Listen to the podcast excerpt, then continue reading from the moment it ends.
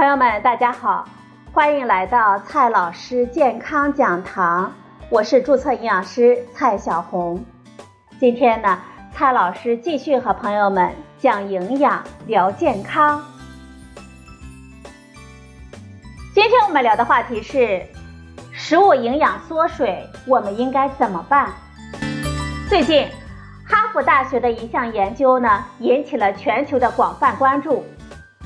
气候变化让农产品的营养价值越来越低了。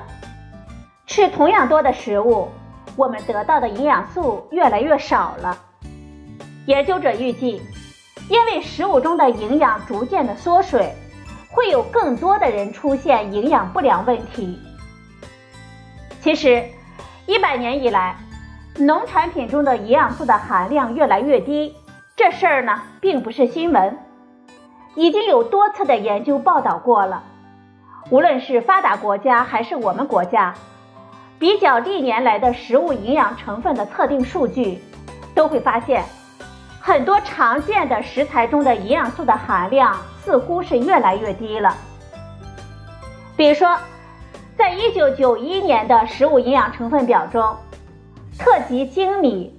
就是我们日常吃的短粒精白大米中的维生素 B1 的含量是每一百克零点零八毫克，这已经是大米产品中维生素 B1 含量最低的了。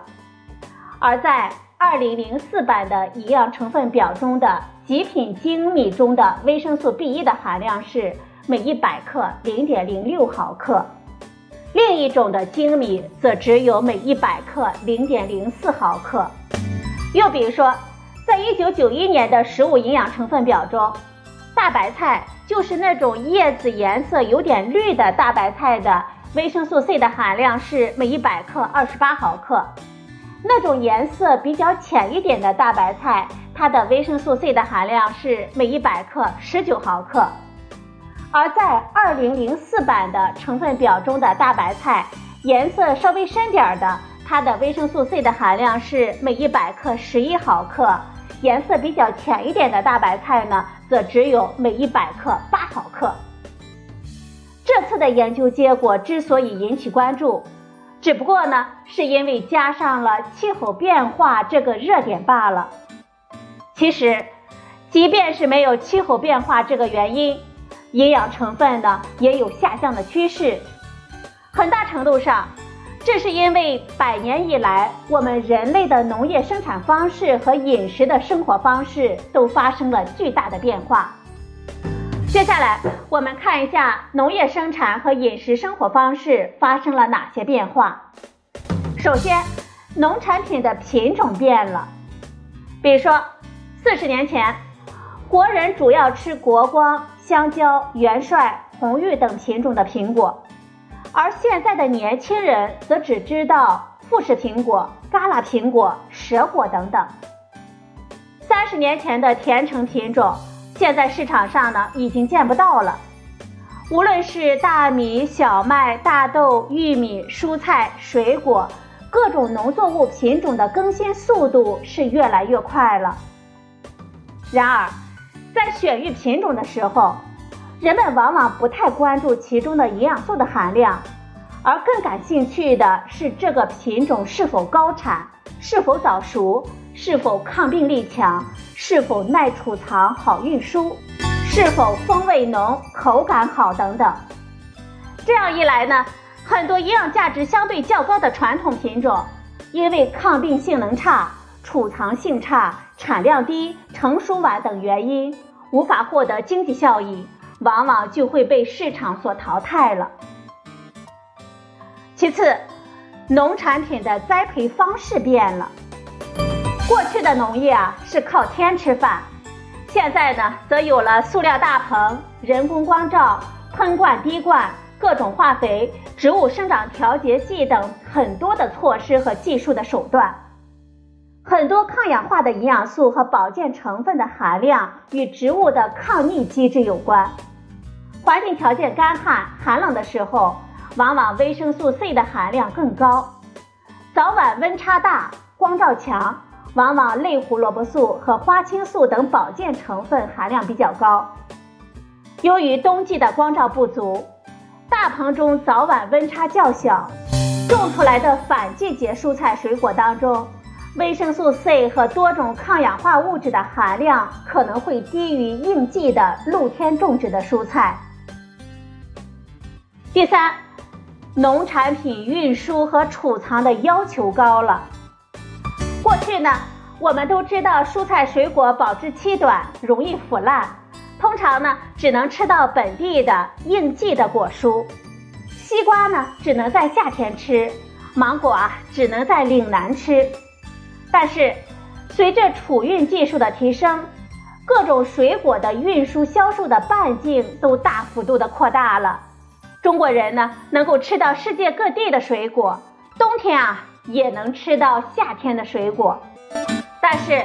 为了满足长途运输和长时间保存的需要，可能就会在没有充分的成熟变软之前采收下来。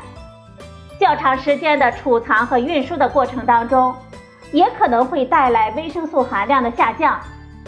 比如，美国的蛇果和橙子要来到中国，就得经过长时间的运输，上架之后呢，也不可能在一天之内卖完。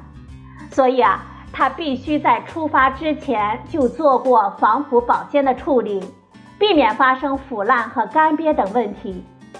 为满足这些储藏和流通的需求，也难免会牺牲一点营养的价值了。第四，就是我们消费者的口味变了。过去呢，人们生活水平低，有什么就吃什么，吃到时令的果蔬就感觉到很幸福。酸一点、涩一点呢，也能够接受。现在的商品极大丰富之后啊，人们呢就学会了挑挑拣拣，要最甜的、最香的、最大的、颜色最漂亮的，表面没有疤痕和没有虫眼的。但是啊，维生素含量多少这一点啊，基本上没有消费者过问。由于如此过度的迎合消费者，那些营养价值高。但是不好看、不够甜、筋有点多、味有点涩的品种就会被淘汰了。不过，这些随着时代发生的变化，也未必会完全带来麻烦，甚至呢，在某种意义上能够帮助我们改善营养。比如说，因为果蔬食物的储藏技术提高了，食物的运输距离长了。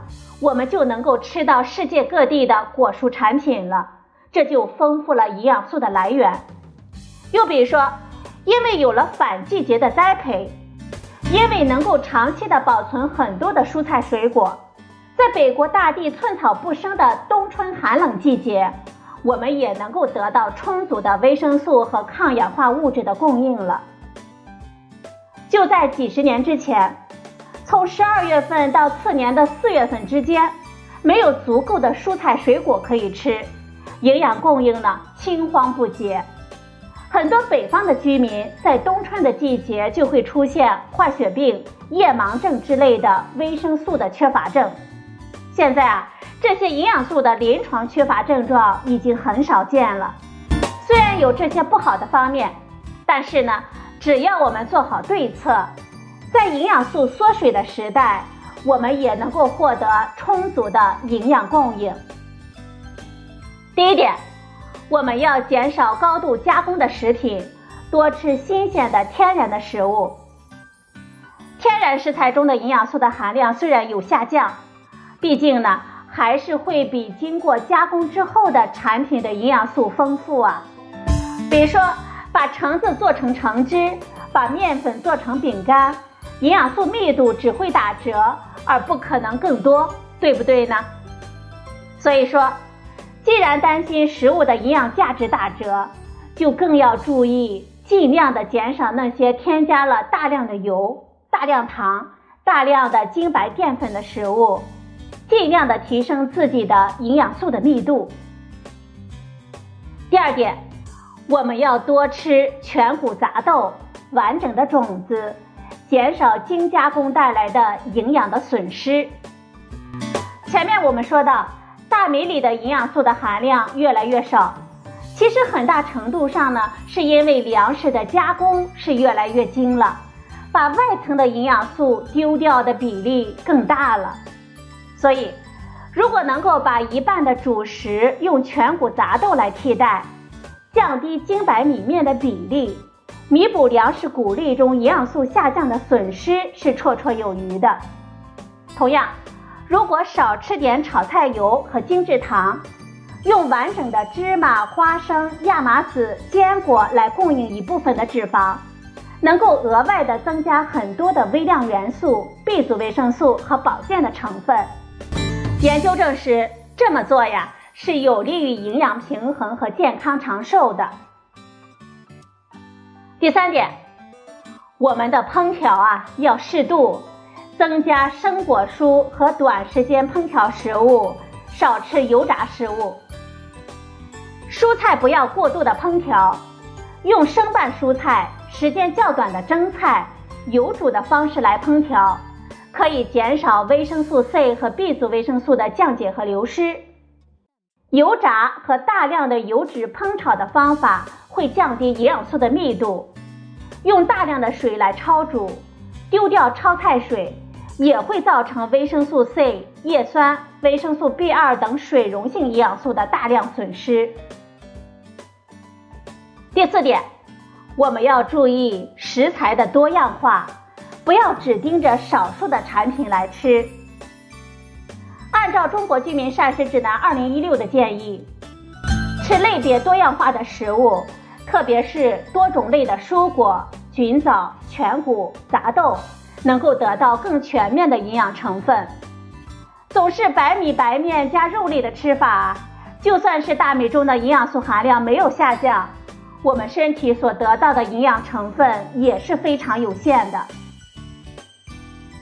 第五点，不要过度的追求食物的口感，我们要更多的接受食物的天然的风味。食物的营养价值和它有多甜、多香、口感多好，不一定有直接的关系。比如说，大米蛋白质含量低，维生素含量低时。煮饭的口感反而会更好。大白菜外层的绿色叶子口感有点老，但是维生素和矿物质的含量远远的高于中心部分的淡黄色的叶子。核桃肉的外层褐色皮有点苦涩，但它正是核桃抗营养成分的主要来源。第六点，我们可以适当的做一下营养补充。目前。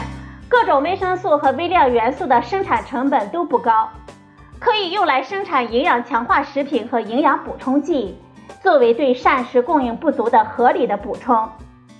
我们消费者呢，可以选择一些营养素含量合理的产品，既弥补膳食中的营养素供应不足，又避免数量过多引起营养不平衡的问题。从政府和行业管理的角度来说。还可以采取以下的措施，看一下第七点，对营养保健价值高的品种做认证，保护和推广这些优质的品种。由于目前的消费者根本无法了解产品的营养价值，农民也不知道自己的产品有什么营养特点，营养价值不能在市场上转化为竞争力，所以。应当建立农产品营养成分数据库，并加强农产品的营养健康的认证。这样呢，一方面可以保护那些高营养价值的品种不被淘汰，另一方面呢，也可以帮助我们生产者推广营养价值比较高的产品，以此作为卖点，吸引消费者。第八点。实施提高营养素含量的农业栽培措施。其实农业方面有很多加强农作物营养价值的措施，比如说改善土壤质量，比如按照每一种作物的特殊需求，精准的调配肥料营养配方，比如给植物施用微量元素肥料，让蔬果中的铁、锌的元素增加。比如说，用调整光照和温度的方法来促进大棚产品增加营养素的含量等等。第九点，加强对农民和消费者的教育培训。我国农民目前的教育水平还比较低，与优质高效农业的需求不相适应，所以教育和培训农民是关键所在。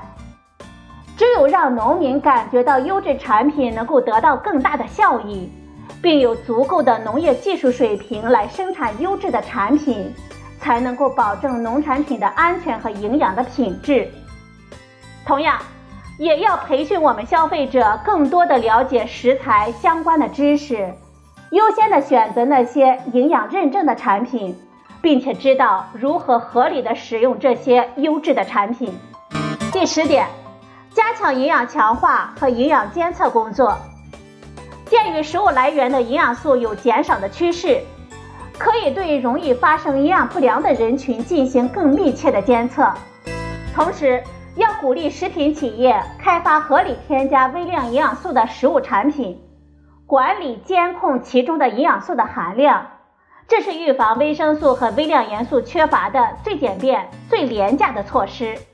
特别是对婴幼儿、老年人、素食者、消化不良者、病人使用的食物，要保证其中的营养素的含量达到合理的水平。最后呢，我们来总结几句：合理饮食、多运动、少熬夜、保持好心情，这些呢都是我们健康生活的基本的措施。再加上上面我们说到的这些建议。就算农产品里的营养素的含量少了一点，我们也照样有信心能够得到更高的生活质量、更长的健康寿命。好了，朋友们，今天的节目呢就到这里，谢谢您的收听，我们明天再会。